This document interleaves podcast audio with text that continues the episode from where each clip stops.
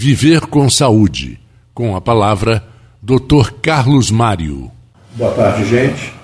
É, espero que todos tenham tido um excelente Natal. No programa anterior, nós falamos de dor torácica. Queria só lembrar uma coisa: determinados pacientes às vezes entram na emergência com todos os exames normais, tá?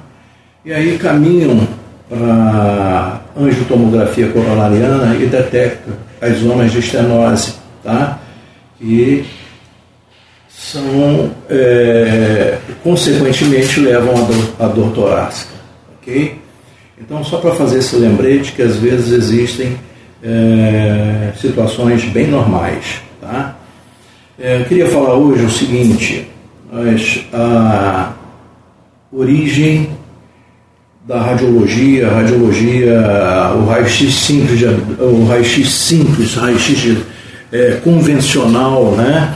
É, ele é, surgiu em 1865, William Conrad, né?